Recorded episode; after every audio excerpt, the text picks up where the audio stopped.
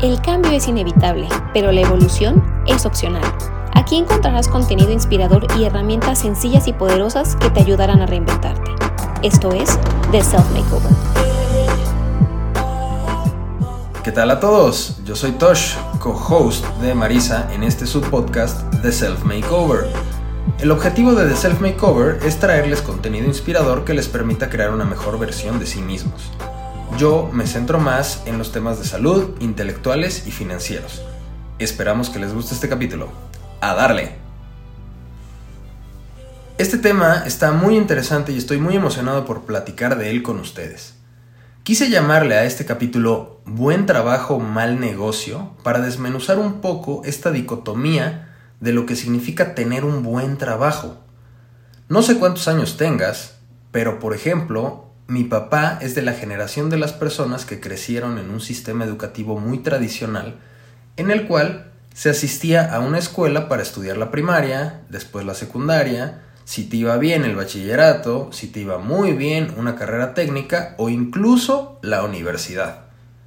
Crecías, estudiabas y vivías para ser empleado de una empresa.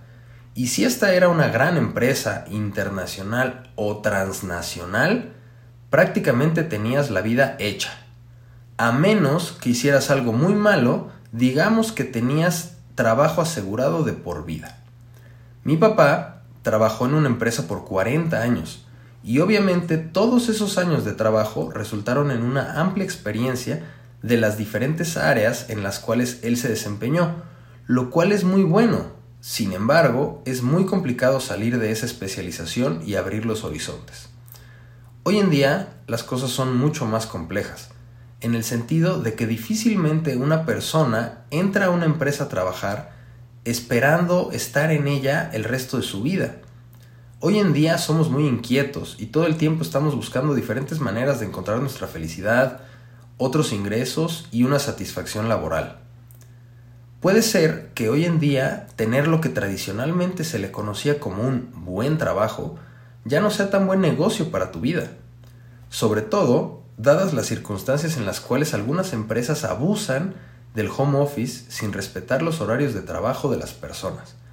En algunas ocasiones, los empleados, ahora que trabajan desde casa, deben sacrificar más tiempo y compromiso con la empresa con la que trabajan de lo que lo hacían antes.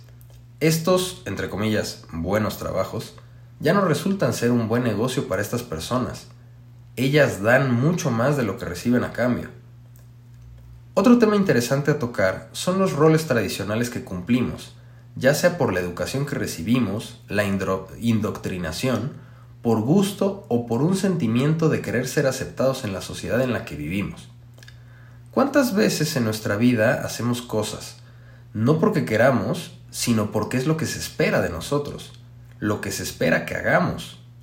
¿Cuántas veces en la vida ponemos en segundo lugar nuestra felicidad, nuestros gustos, inclusive a nuestros seres queridos, por cumplir con ese rol que la sociedad y nosotros mismos muchas veces nos autoasignamos? Creo que vale la pena reflexionar en esto, porque hoy en día, a raíz del COVID, muchas cosas han cambiado y van a seguir cambiando, sobre todo en el aspecto laboral, obviamente en el de salud también hemos visto cómo ha incrementado exponencialmente el teletrabajo o home office y cómo empresas incluso muy tradicionales están ofreciendo, más por obligación, dar esa facilidad a sus empleados para trabajar a distancia.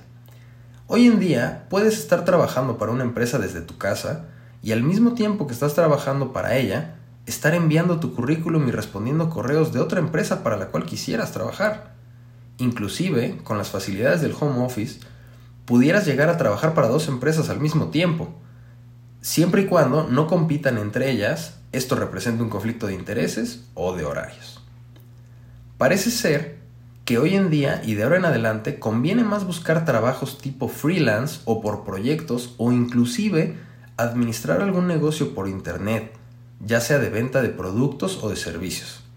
Las compras a través de los diferentes marketplaces en internet se han incrementado exponencialmente durante la pandemia y las predicciones de diferentes analistas apuntan a que esta tendencia ya no bajará.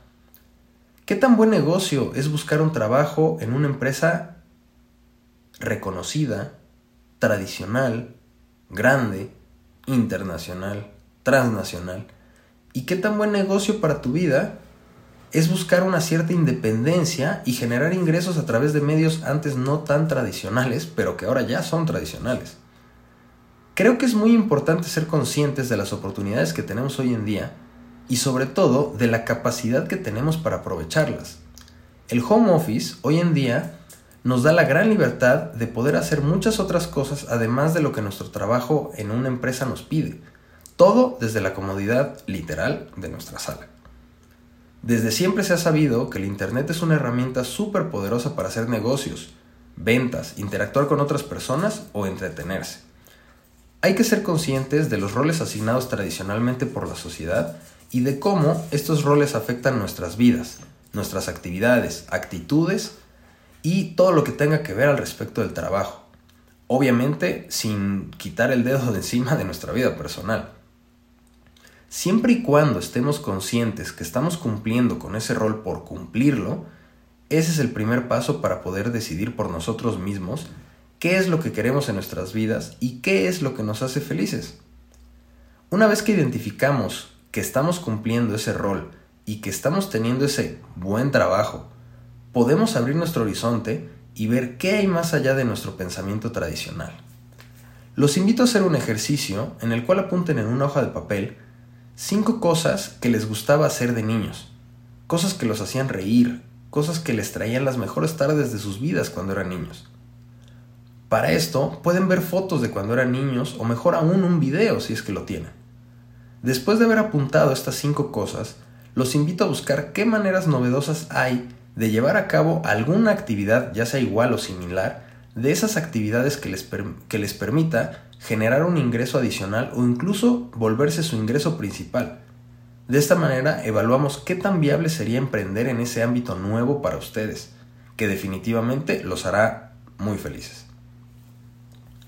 Creo que todos sabemos, o cuando menos estamos conscientes, de que si lo que hacemos todos los días a manera de trabajo no nos trae felicidad, satisfacción y plenitud, entonces no vamos a ser felices y que si realizamos algo que sí cumpla con estas características, van a mejorar todos los aspectos de nuestra vida.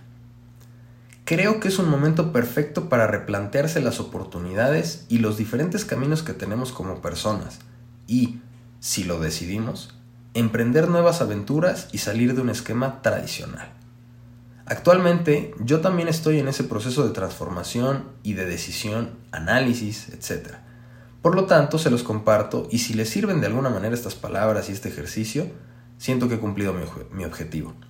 Les deseo a todos una excelente aventura en este camino llamado vida y espero que con este ejercicio puedan encontrar alguna actividad que les traiga plenitud y felicidad.